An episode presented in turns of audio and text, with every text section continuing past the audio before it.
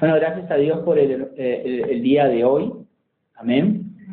Eh, aunque está un poco caluroso, eh, igual hay que agradecerle al Señor. Bueno, he titulado este sermón ¿Cómo vivir en la gracia de Dios? ¿Cómo vivir en la gracia de Dios? Bueno, el tema de hoy es ¿Cómo vivir en la gracia de Dios? Y para eso la vida de Noé, hermanos, nos sirve de ejemplo. Que Dios bendiga entonces en esta noche su palabra. Amén. Pero vamos a ver, y yo creo que la vida de Noé, hermanos, es algo que nosotros, yo cada vez que me meto más, más en el texto, yo creo que Noé a veces lo desestimamos un poco. No lo tomamos eh, muy a pecho, pero la vida de Noé nos podría enseñar muchísimas cosas. Y en esta tarde vamos a tratar de ver algo importante. Hemos visto cómo estaba la sociedad en aquellos tiempos. Amén. La última vez nos reunimos en este lugar y vimos cómo eran los días de Noé. Amén. Y Jesucristo dijo que, eh, que antes de su venida será como los días de Noé. Entonces en aquellos días, eh, en aquellos tiempos, cómo vimos cómo se fue corrompiendo aún más y más. Pero en medio de toda, maldad, en toda la maldad que existía, en toda la corrupción, en toda la violencia, hubo un hombre, un hombre, amén, Noé, que halló gracia delante de Dios. El último versículo que veíamos el martes pasado es ese, pero Noé halló gracia delante de los ojos de Jehová. Y es en la vida de él que hoy podemos ver, hermanos, que hoy podemos eh, eh, eh, poder, poder tomar ejemplo de cómo vive una persona que ha hallado gracia de Dios, delante de Dios. Y yo quiero hacer énfasis en esto, porque el último verso en el que pudimos estar estudiando es que Noé halló gracia ante los ojos de Dios. Debemos saber que ninguno puede ganarse la gracia. Amén. Ninguno puede comprar la gracia, pero uno sí puede buscar la gracia de Dios y poder hallarla. Amén. Eso es una gran realidad. Pero ahora que Noé tenía, había hallado gracia delante de Dios. Ahora vamos a ver cómo es la vida de una persona que ha hallado gracia delante de la presencia del Señor. Porque es consecuencia, hermanos. Una vida que ha hallado gracia es, vamos a ver en esta tarde dos cosas. Un hombre diferente ante la sociedad. Una persona que ha hallado gracia es una persona diferente ante la sociedad. Y lo segundo que vamos a ver también es que un hombre que ha hallado gracia es un hombre obediente frente a los mandatos de Dios. Estas dos cosas vamos a ver. Amén. Entonces, lo primero es que una persona que ha hallado gracia es una persona que se comporta de manera diferente ante la, ante la, ante la sociedad. Amén. No es que por eso halló gracia, no, no. Una persona que haya gracia, amén, porque eso vemos que después de hallar gracia, entonces él, amén, lo que nos dice la Biblia es algunas eh, cualidades, características de ese Noé. Amén. Y lo segundo, entonces, un hombre que haya gracia es un hombre obediente frente a los mandatos que Dios le requiere. Amén. Entonces vamos a ver esas dos cosas. No es un hombre diferente ante la sociedad. Dice el versículo 9, dice, estas son las generaciones de Noé. Noé, varón justo, era perfecto en sus generaciones. Con Dios caminó Noé y engendró Noé tres hijos, a Sem, a Cam y a Jafet. Y se corrompió la tierra delante de Dios, y estaba la tierra llena de violencia, y miró Dios la tierra. Y aquí que estaba corrompida, porque toda carne había corrompido su camino sobre la tierra. Entonces, esto nos da un panorama, amén, de lo que era Noé y de lo que era la sociedad en los tiempos de Noé. Y vemos una gran diferencia entre la sociedad y la vida de Noé. Y vamos a ver, marqué algunas diferencias y yo quiero que lo acompañe conmigo. Dice varón justo. Amén. Noé, varón justo. La palabra justo es, en el hebreo es sadik, que significa derecho, justo, recto. Es decir, que Noé vivía según una norma, la norma de Dios. Y en su vida y su existencia estaba caracterizada, hermana, hermanos, por agradar a Dios. Esa norma era la voluntad de Dios. Esa norma era, era querer agradar a Dios. Esta palabra en hebreo, sadik, describe a una persona que por fe vive en obediencia a Dios. Por fe. Leíamos, creo que la vez pasada, Hebreos 11.7. Amén. Que por la fe Noé, amén, cuando fue advertido de cosas que no se veían aún, amén. Y dice, termina diciendo que por la fe, eh, claramente Noé fue hecho heredero de la justicia por la fe. Y debemos entender eso, que no era que, porque la Biblia dice que no hay un justo, no hay ni siquiera uno. Pero sí, hermano, cuando uno conoce los caminos de Dios, debe comportarse y tratar de agradar a Dios. No es que es justo totalmente. Noé no era justo, lo podemos ver más adelante. Amén. No es que no había pecado en él. Amén. Después se, metió, vamos a decir, metió la pata y se emborrachó demasiado. Entonces, no solamente era justo una característica de Noé, sino que era también perfecto. La palabra perfecto es una palabra que, significa, que, en hebreo es también, que significa entero o íntegro. Es decir, en otras palabras, Noé era un hombre íntegro en su lealtad a Dios. Amén. Y por eso, hermano, había hallado gracia delante de Dios. ¿Qué tan leales somos nosotros? ¿Qué tan fieles vivimos conforme a la voluntad de Dios nosotros? Y otra característica, la tercera, entonces la primera era justo, la segunda era perfecto, amén, que en otras versiones aparece fiel, amén, leal, y caminó con Dios, amén. Otra característica de aquellos que viven diferente frente a la sociedad. Ahora, ¿qué significa caminar con Dios? Lo vimos cuando leíamos eh, eh Enoch, amén, la vida de Enoch. Y dijimos que eh, significaba o tenía el sentido de disfrutar de comunión íntima y continua con Dios.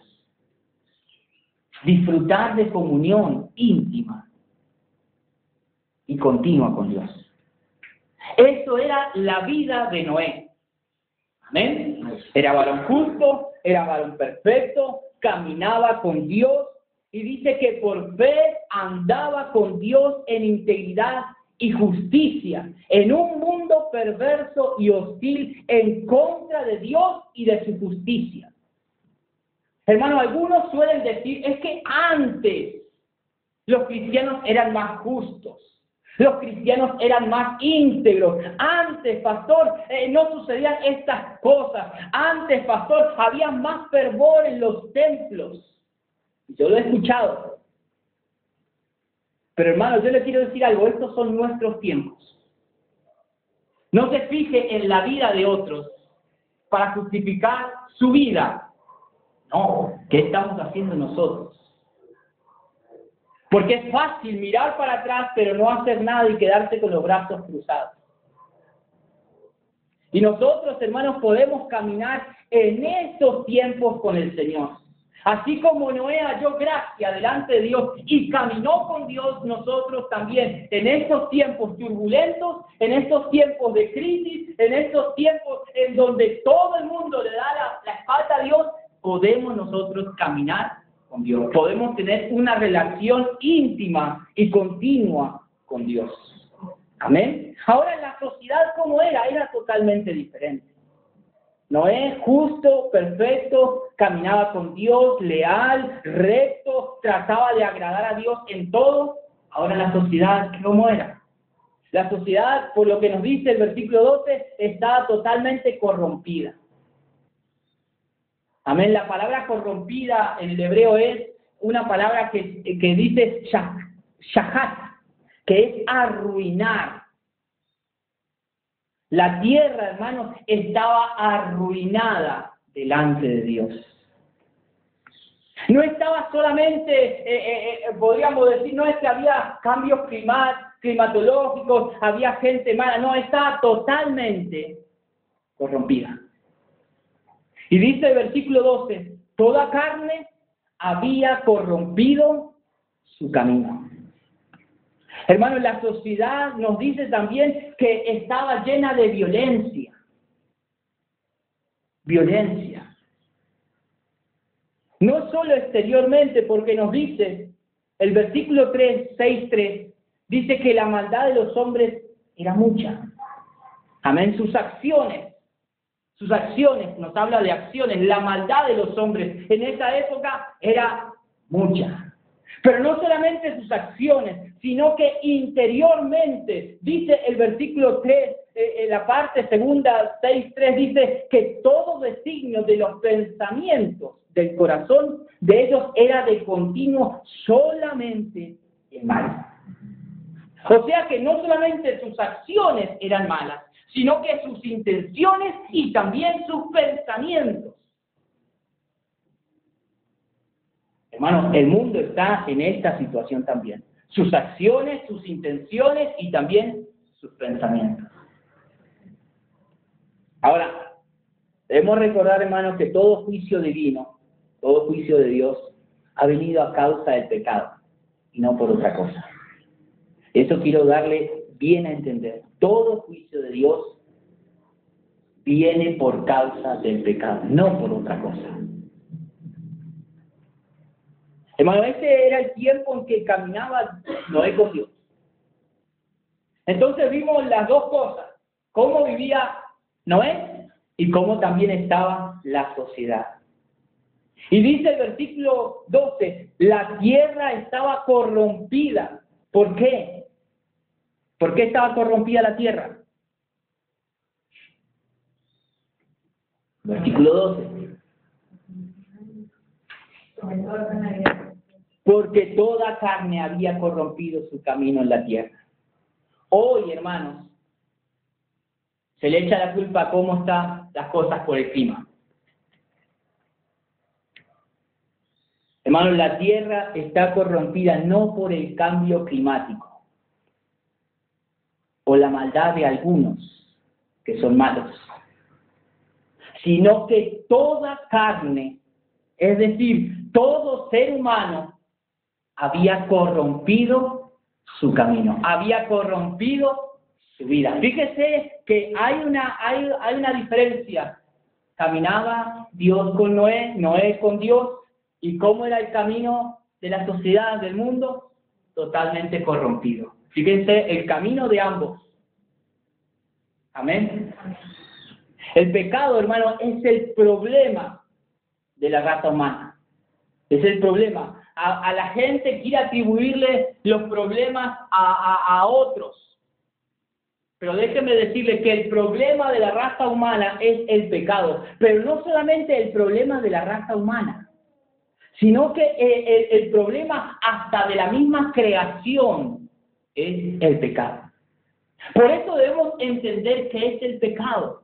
Debemos entender que no es un juego, no es algo serio. El pecado no solamente afecta nuestras relaciones con otros, con Dios y también con la creación.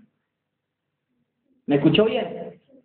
Digamos, cuando cometemos pecado, hermanos, nuestros pecados y el pecado del mundo afecta todas las relaciones con Dios, con otros y también con la creación misma. Y quiero que me acompañe a Romanos 8, 19.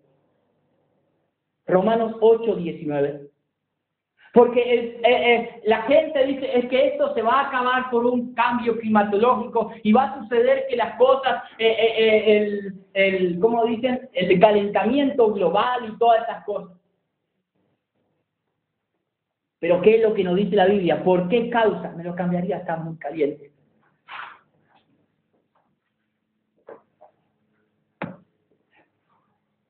La sociedad dice que es un cambio climatológico, que es alguna, alguna fuerza natural de, la naturaleza. Pero ¿qué nos dice la Biblia? Romanos 8, 19 dice, porque el anhelo ardiente de la creación, el deseo de la creación es el aguardar la manifestación de los hijos de Dios. Está aguardando algo la creación. Y dice, porque la creación fue sujetada a vanidad, no por su propia voluntad, sino por causa de que la sujetó en esperanza, por causa de Dios. Porque también la creación misma será libertada de la esclavitud de corrupción en la que estamos viendo. Amén. Dice, a la libertad gloriosa de los hijos de Dios. ¿Por qué? Porque sabemos que toda la creación gime a una y a una está con dolores de parto hasta ahora. Y no solo ella, sino quién, sino que también nosotros que tenemos las primicias, nosotros también gemimos dentro de nosotros mismos esperando la adopción, es decir, la redención de nuestro cuerpo. Hermano, el pecado no solamente afecta la relación con Dios, la relación con otros, sino que también afecta la relación con la creación, con la naturaleza. Y la tierra estaba corrompida por causa de que toda carne había corrompido su camino. No por otra cosa. El pecado, hermano, el pecado del hombre es el responsable de que la creación no sea lo que Dios quiso que fuese. Dios no lo creó como hoy estamos aquí en este lugar. No creó el mundo así. No lo creó. Es más, hemos visto desde el principio cómo fue cambiando y cómo se fue generando, degenerando más bien. Pero quiero que hagamos énfasis, quiero que hagamos una comparación. Veamos el 1.31, Génesis 1.31. Génesis 1.31.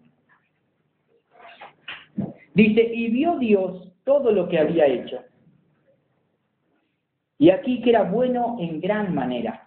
Esa es la forma en cuando Dios terminó de ver y de obrar la creación.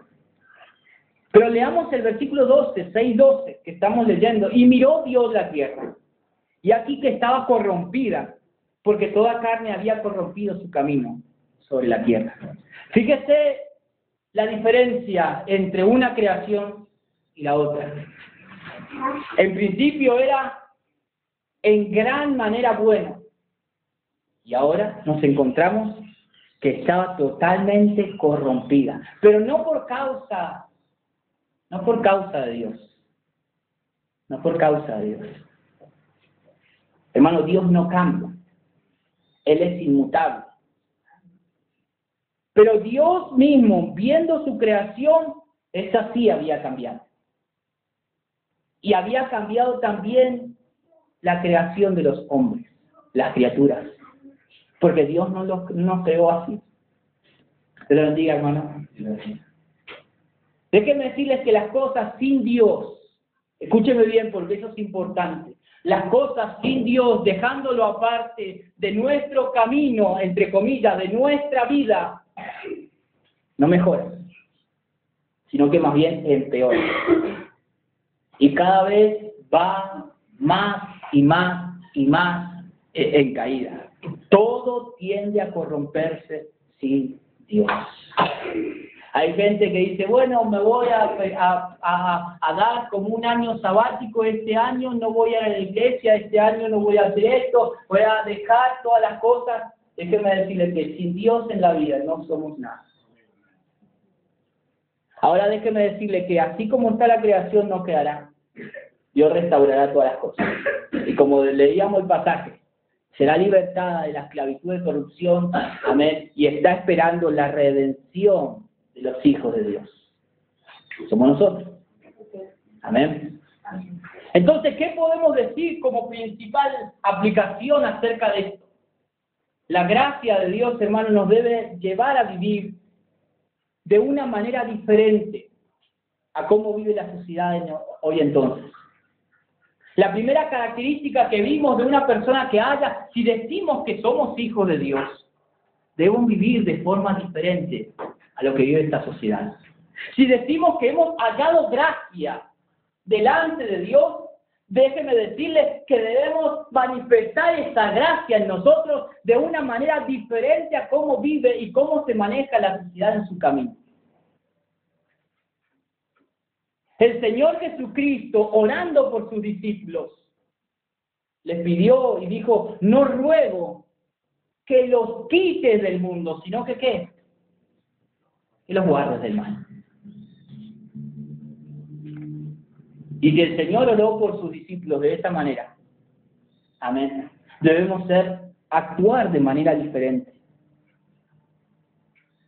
Dios hablando al pueblo de Israel a, través del profeta Jeremías.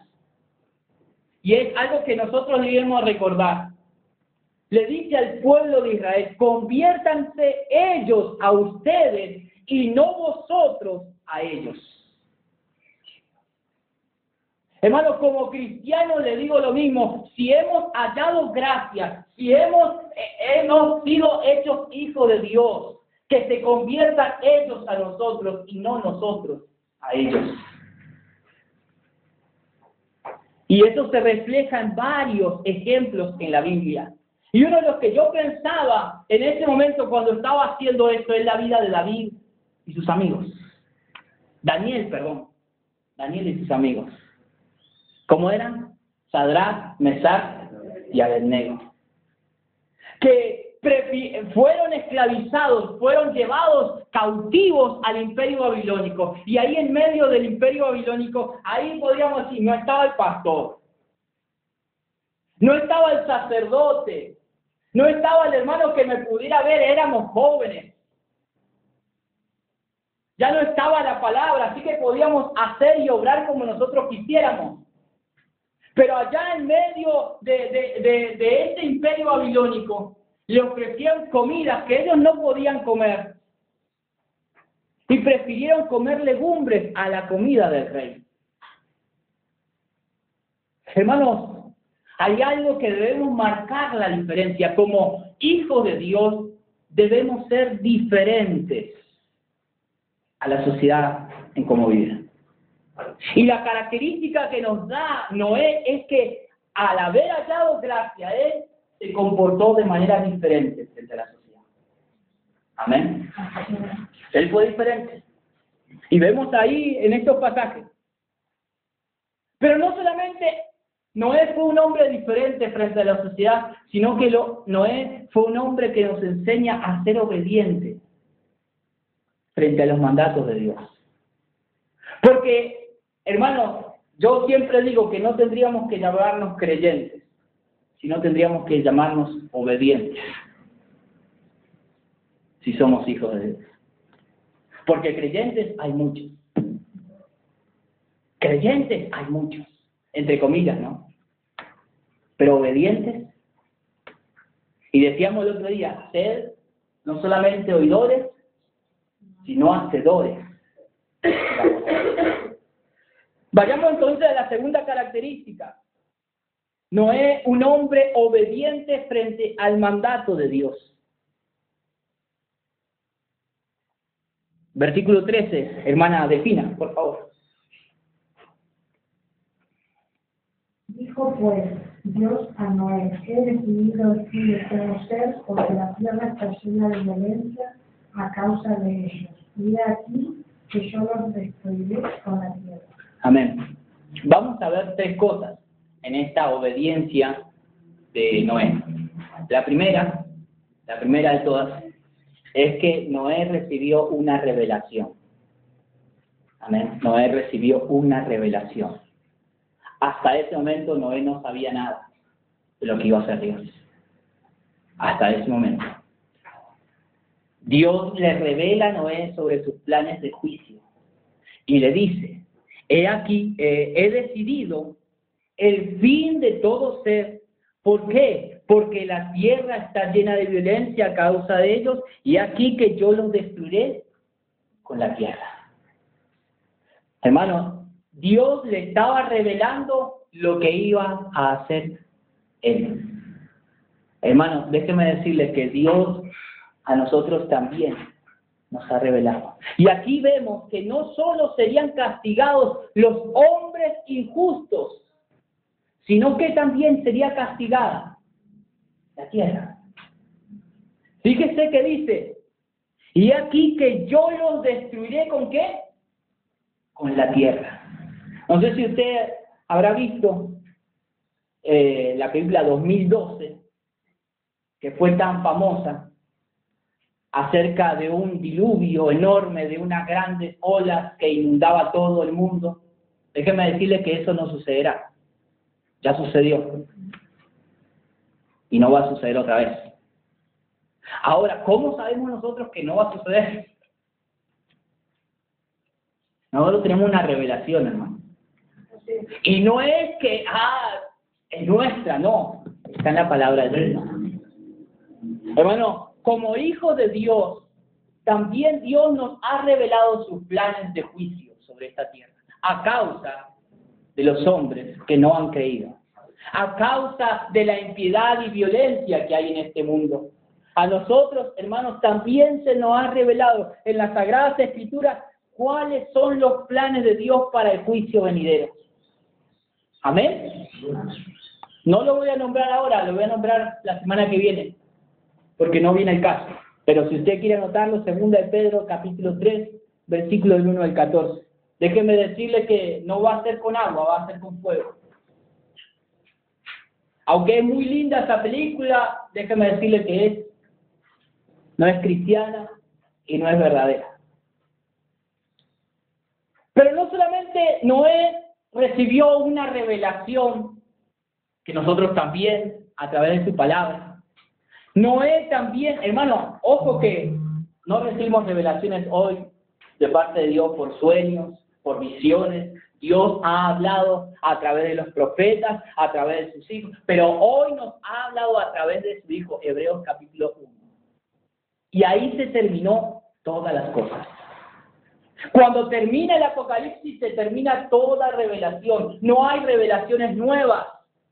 Es más, los testigos de Jehová tuvieron varias revelaciones, los mormones tuvieron más revelaciones.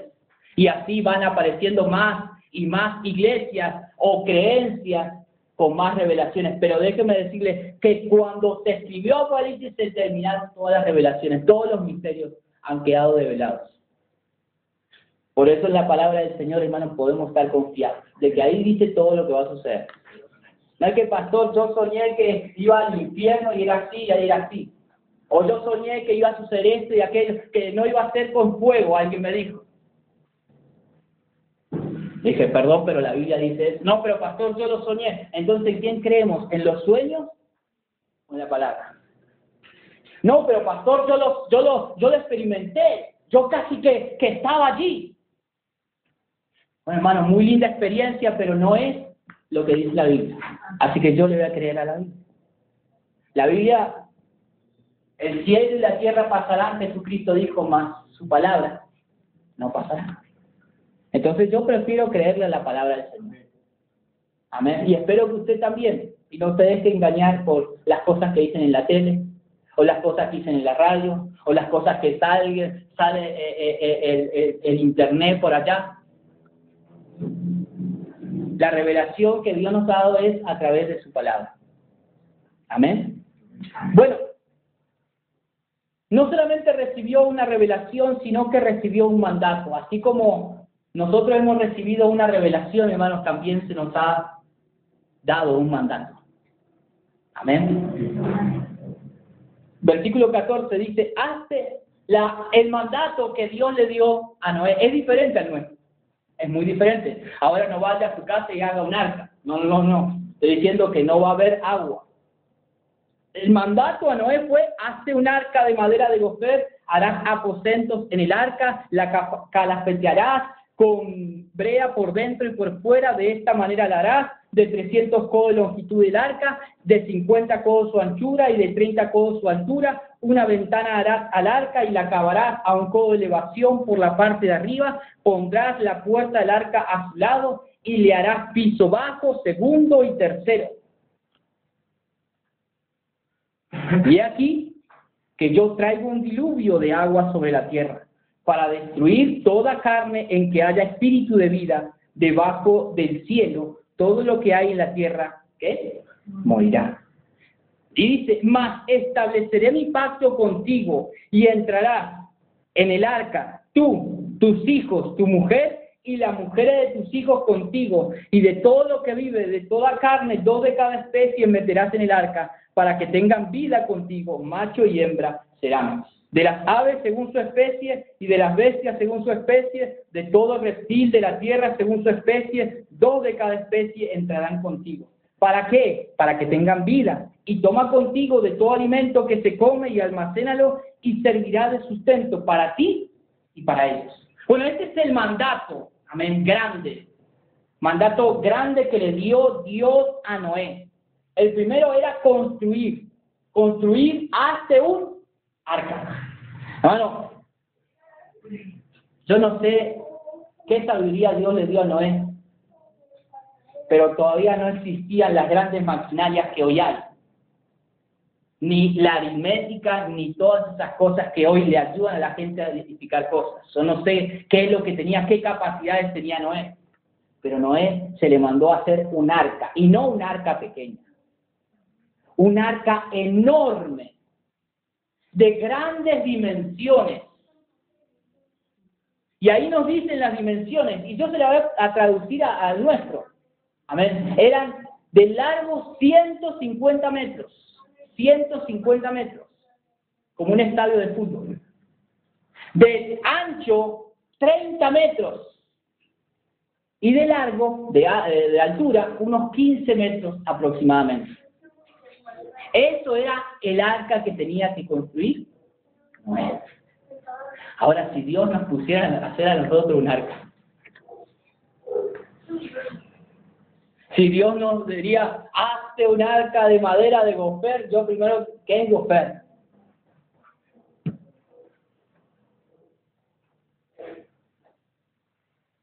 Dios le da esa tarea a construir un arca con unas medidas específicas en donde pueda eh, entrar su familia y dos animales de cada especie.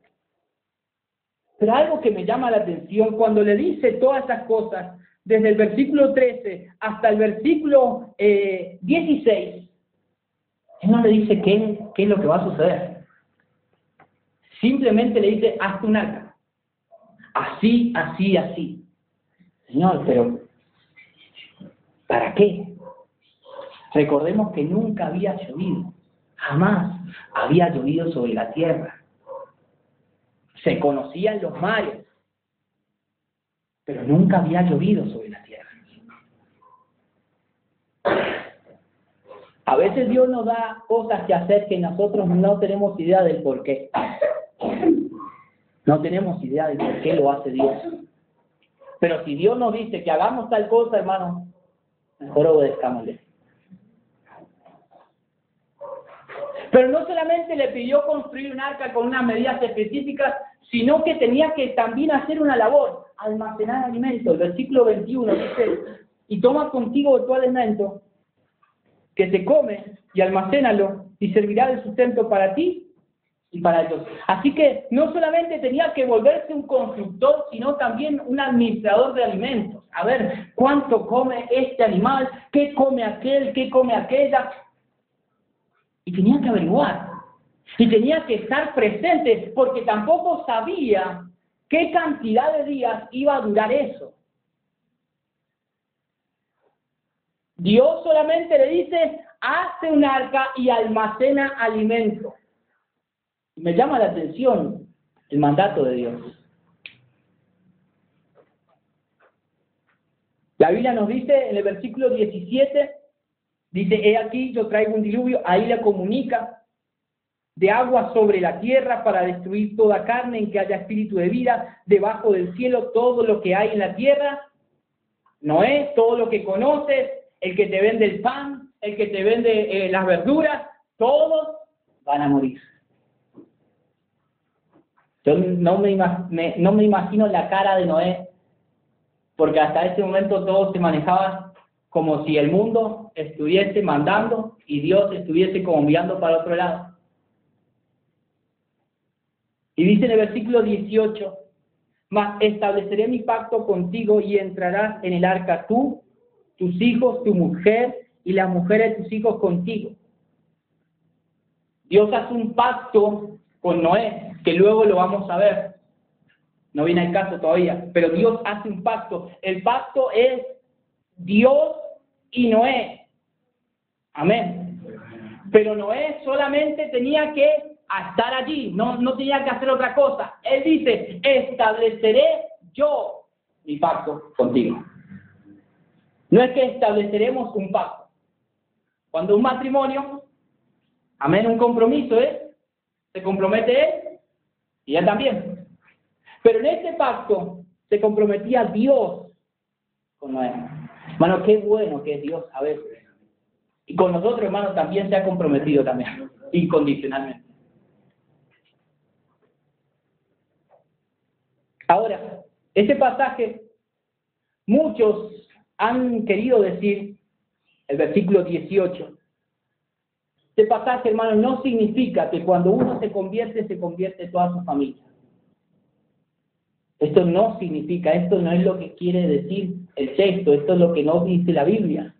Es más, algunos sacando un texto fuera de contexto, allá en Hechos, capítulo 16, versículo 31, cuando el apóstol Pablo le está predicando al carcelero de Filipos y le dice, cree en el Señor Jesucristo y serás salvo tú y tu casa. Muchos afirman que uno es salvo y también es salvo su familia, debido a este texto. Pero yo le quiero decir algo, en el griego eso no es lo que quiere decir la Biblia, eso no es lo que quiere decir el texto, sino que lo que quiere decir es, cree en el Señor Jesucristo y serás salvo tú y también tu casa. Se lo vuelvo a repetir, cree en el Señor Jesucristo y también tu casa para ser salvo. Es decir, que Dios no salva grupos familiares. No hay grupos en, lo que, bueno, uno cree y todo lo demás también entran en el paquete. Que mi que mi abuelo, oh, Dios quiera. Los mormones se bautizan por los familiares que no están en la iglesia y que aún están muertos. Pero hermano, esto no es así. Querríamos que esto fuese así, pero esto no es así. Dios es un Dios personal. Amén. Dios trata personalmente con nosotros. Es decir, que la salvación, hermano, es individual y no por grupo familiar o por ciudad o por país. Y eso se lo manifestó inclusive. Y aquí Hechos, el libro de Hechos, la fe del carcelero, hermano, no salvó a todos. Es decir, que cada uno de su familia debió creer y aceptar a Cristo como su Señor y Salvador para poder ser salvos. Y lo que nosotros debemos hacer también. Ahora, el pacto que Dios hizo, lo hizo con Noé. ¿Por qué? Porque en él halló gracia. Su familia, hermanos, su hija, su esposa, perdón, sus tres hijos y sus nueras, que lo dice el texto, únicamente entraron en el arca por misericordia. Y pero además, hermano, Noé solo no podría servir, porque Dios también quería otra vez que se fructifique, otra vez que reinen, amén, y que pongan a trabajar lo que Dios le había dado, que se fructifique, porque más adelante le pide lo mismo que le pidió a Noé al principio, multiplicados y fructificados y llenad la tierra. Es, decir, que si salvaba solamente a Noé, no servía de nada, porque Noé moría y ahí se acababa la humanidad pero también entró su esposa, sus hijos, sus nueras. Después vemos lo que sucedió. Amén. Obviamente, hermano, obviamente, por las medidas del arca, podían entrar más gente. Se dice, se ha estipulado, se ha calculado, se ha hecho cálculos de la población en esta época, se ha hecho el cálculo del arca también, y se estipula que podrían haber entrado todos los habitantes en esa época al arca. Todos. Ahora, si todos podrían entrar, haber entrado al arca, obviamente no habría necesidad de un diluvio. Y así también es el cielo. En el cielo hay lugar para todos. Para 60 y 70 y 80 y 100 billones y trillones y cuatrillones y lo que quiera de habitantes. Hay lugar en el cielo para todos. Y el Señor antes de irse dice, yo voy a preparar lugar. Hay lugar. Hay lugar para todo ser humano. Hay lugar de sobra para todo ser humano. Pero lamentablemente no todos se arrepienten. No todos llegan. Amén. A Cristo. Ahora debemos ver algo importante antes de pasar al siguiente punto. Tanto Noé como Enoch caminaron con Dios. Amén. Pero notemos que uno de ellos, es decir, Enoch, fue llevado antes del juicio. Amén. Un poco antes del juicio. Y también, y, el otro, es decir, Noé, fue salvado durante el juicio. Amén. Hay algo importante en estas dos cosas.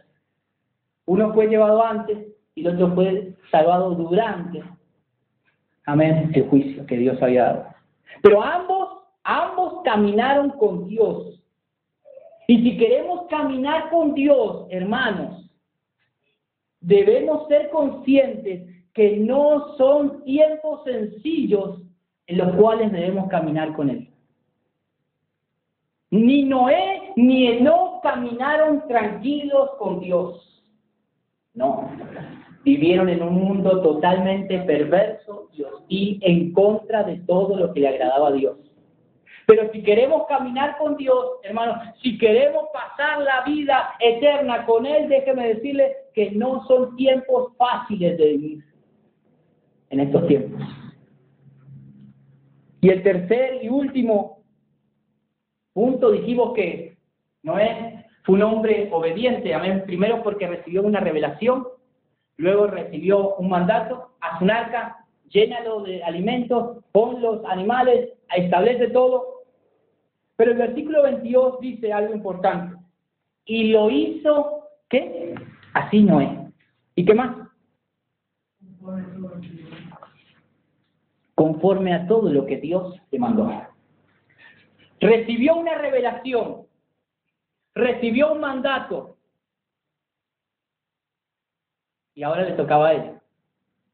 Y fue obediente. Por eso digo que no es solamente ser diferente a la sociedad, sino ser obediente a lo que Él nos manda. Porque hay muchos que son diferentes, que yo no le hago mal a nadie, es que yo soy buen esposo, es que yo eh, eh, eh, en mi trabajo soy, ¿cómo dicen? Soy honesto, soy íntegro, yo soy justo, yo mi esposa la cuido, a mis hijos los cuido, es que no es solamente ser diferente a cómo se maneja la sociedad, sino ser obediente a lo que Él ordena. Amén. Y Noé un hombre obediente. Hermano, Noé obedece inmediatamente el recado del Señor. No se pone a, quejar, no se pone a, decir, bueno, pero ¿por qué a mí? No, no hubo otros en este lugar, todo en este mundo, no había otros.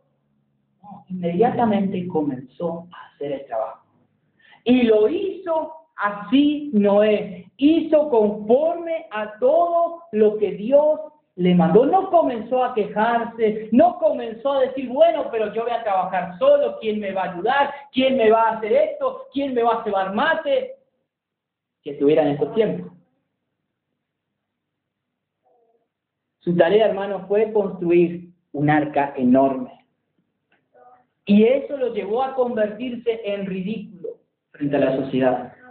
Lo convirtió también en un reír de toda su generación. Pero este pasaje termina el capítulo 6 diciendo, y, y, y Noé hizo todo conforme a lo que Dios le mandó. El caso, hermano, es que Noé era íntegro en su tiempo, pero no solamente despachada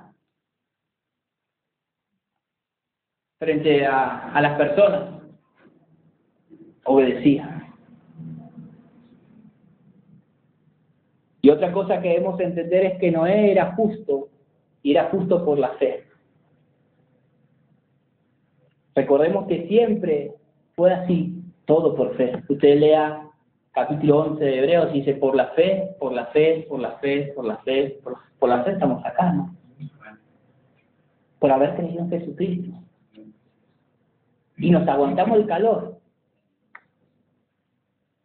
Adán y Eva decidieron no creer en Dios, no creer a la palabra de Dios y desobedecieron.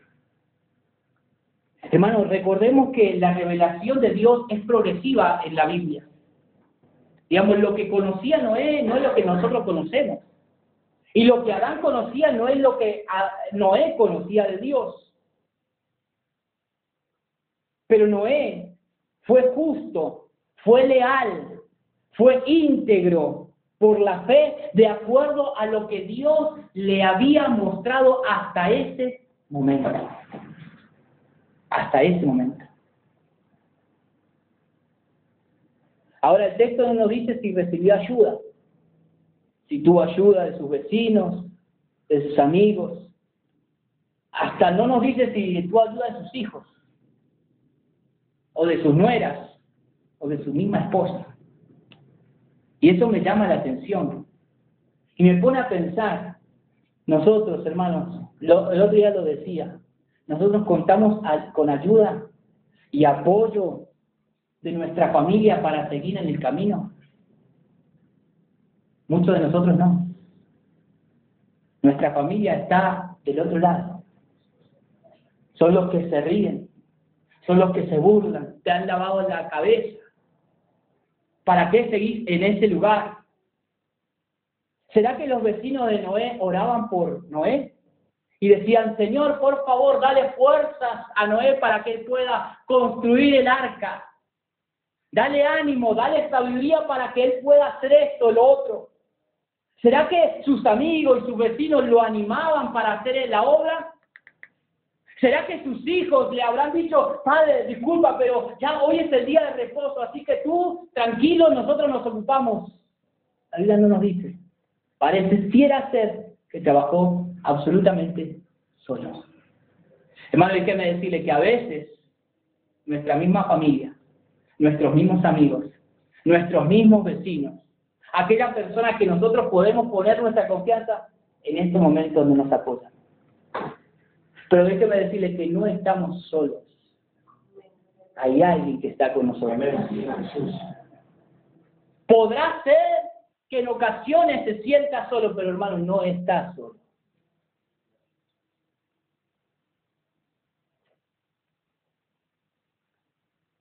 Acompáñame a leer Hebreos 11.7.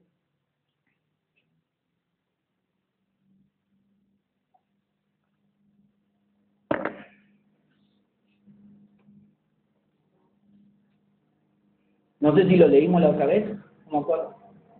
Hebreos 11.7 dice, por la fe Noé, cuando fue advertido por Dios acerca de las cosas que aún no se veían, con temor preparó el arca en que su casa se salvase. Y por esa fe condenó al mundo y fue hecho heredero de la justicia que viene por la fe. Hermano, no solamente Noé inmediatamente comenzó a obedecer y a, atender el recado de Dios, sino que con temor comenzó a construir el arca, con temor. Hermanos, ¿cuántas veces nosotros hemos visto un rato Jamás. Yo nunca lo he visto. ¿Cuántas veces hemos visto un juicio global de parte de Dios? Jamás. Pero creemos que habrá un rato. creemos que habrá un juicio. Y lo mismo le pasaba a Noé. Él no había visto un rapto, él no había visto un juicio global, él no había visto nada de eso. Jamás había visto eso. Jamás había visto descender agua de los cielos. Jamás había visto esa situación. Pero Noé, ¿sabe lo que tenía? Tenía la palabra de Dios. Yo voy a enviar un diluvio de agua sobre toda la tierra en donde todo ser humano, en donde toda la, todo lo que tenga vida morirá. Y solamente tenía eso, eso, nada más. Hazte un arca porque yo voy a enviar un diluvio. Antes no le había hablado. Eso. Solamente esa revelación de parte de Dios. Él no tenía antecedentes, no tenía estadísticas. Bueno, yo termino el día eh, eh, 120 eh, años, hago el arca y al otro día Dios envía el diluvio. Él no tenía una estadística, él no sabía cuánto iba a tardar, él no sabía absolutamente nada de eso, pero con temor preparó el arca. solamente porque tenía la palabra de Dios. Ahora, ¿qué tenemos nosotros? Lo mismo. Pero ¿cómo poder creer en este libro? Hermana Carolina, ¿cómo puede creer en un libro que fue escrito hace más de mil años? ¿Cómo puede creer, hermana Delfina, en este libro que quién, quién sabe quién lo escribió? Fue capaz un hombre como nosotros y usted creyéndole. Y eso lo mismo le sucedía a Noé. Pero ¿por qué estás haciendo el arca? ¿Pero quién te mandó a hacerlo? ¿Y por qué tanto énfasis en hacer un arca? ¿Y por qué tanto trabajo y tanto esfuerzo, tanta dedicación, tanto gasto? Ojo con eso.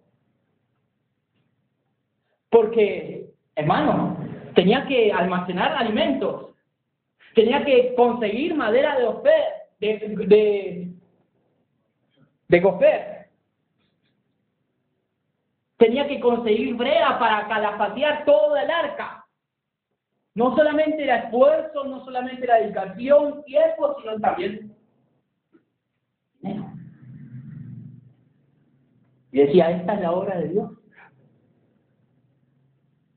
¿Lo vimos nosotros? ¿Nos pasa a nosotros? La gente nos dice, ¿y por qué? ¿Y por qué hacen esto? ¿Por qué hacen aquello? ¿Por qué invierten ahí? ¿Eh? Se están sacando la plata, le están lavando el cerebro allá adentro. Pero nosotros creemos lo que dice la Biblia. Hermano, Noé creía, creía en Dios. Ejemplo, si usted me dice que va a llegar a tal hora y siempre llega a tal hora, cuando me diga el próximo mes, pastor, yo, voy a llegar a... yo le voy a creer. Y Noé vivía con esa confianza porque Dios nunca le había fallado. Ahora dígame cuándo Dios nos ha fallado a nosotros. Leía el hermano al, principio. Si nosotros fuéramos infieles, Él permanece fiel. ¿Por qué? Porque Él no puede negarse a sí mismo. Hermano, ah, ¿por qué no creerle a Dios? ¿Cuándo nos ha fallado? Y esa es la confianza que tenía Noé al construir el arca. Dios nunca ha fallado, todo lo que ha dicho es verdadero, todo lo que dijo es así, se cumplió, ¿por qué no voy a hacer lo que Él me dice? Ahora como cristianos, a veces somos más, tenemos más revelación, tenemos más conocimiento, tenemos más palabras, más mandatos, más eh, eh, eh, promesas de parte de Dios. Las sabemos de memoria, pero a la hora de actuar, parece ser como que no confiamos en eso. Y la Biblia nos dice que debido a su obediencia, a su fe, Dios lo llama pregonero de justicia, ya en 2 de Pedro, capítulo 2, versículo 4, lo llama pregonero de justicia. No, no lo vamos a leer ahora. Pero dice 2 de Pedro 2.4. Ahora, solamente está este pasaje de, Pedro. Algunos dicen, algunos comentaristas dicen que él realmente, él no se dedicó a predicar, porque Dios no lo mandó a predicar. A nosotros sí nos mandó a predicar. Y predicar el Evangelio a toda criatura. Pero a él le mandó a hacer un arca. Cada uno tiene su mandato. Algunos comentaristas, y yo me agarro de esos, que él no predicó. Pero déjeme decirle que su vida sí predicaba algo. Y sus acciones sí predicaban algo. Estaba haciendo un arca. Jamás había llovido sobre la tierra. Y cada martillazo, cada martillazo, déjeme decirle, que hacía que él pregonara la justicia. Cada martillazo, cada clavo clavado en ese arca, predicaba que algo se avenía sobre el mundo. Ahora, déjeme decirle que lamentablemente Noé no convirtió a nadie. A pesar de esos 120 años de trabajo, a pesar de ese trabajo tan intenso, tan dedicación, él no pudo convertir a nadie. Ahora, acompáñame a leer el último texto, Primera de Pedro 3, 18.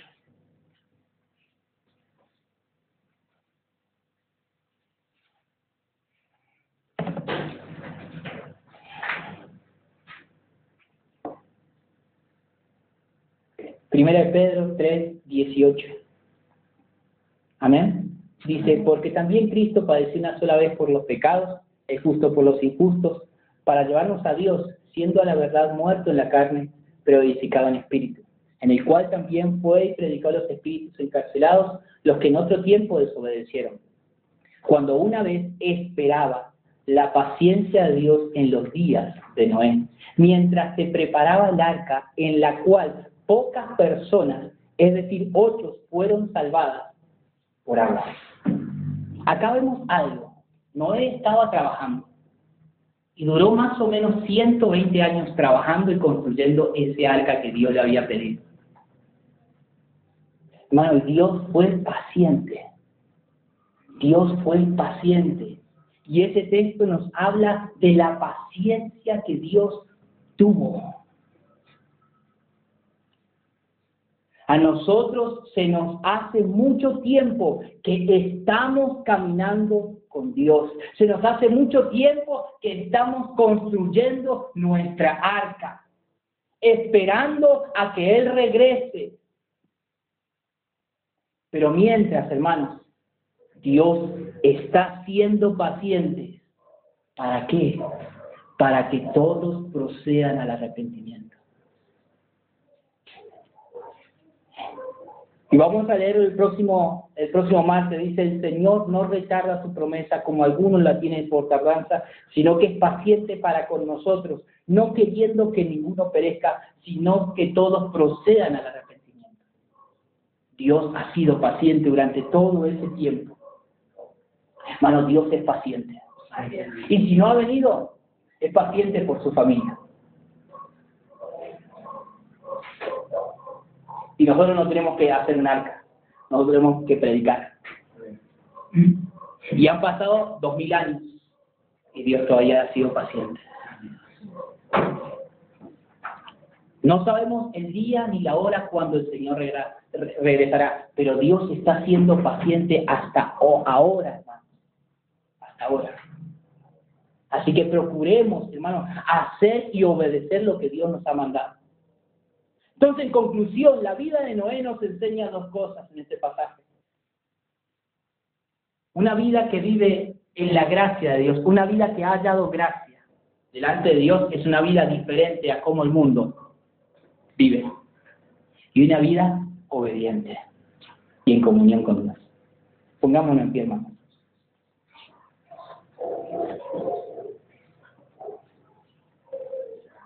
Vivamos apartados del pecado y en comunión con Dios. Porque no es solamente, bueno, pastor, yo no peco, yo no fumo, yo no me drogo, yo ya no me alcoholizo. No, no es solamente eso. Es caminar con Dios. Porque cuánta gente entonces no bebe, no fuma, no, no se droga, ama a su familia. No es solamente eso. Es caminar con Dios. Por eso nuestro llamado, hermanos, si hemos hallado gracia delante de Dios, es a ser diferente a esta sociedad y ser obediente a Dios. Amado Dios, en este día, Padre Celestial.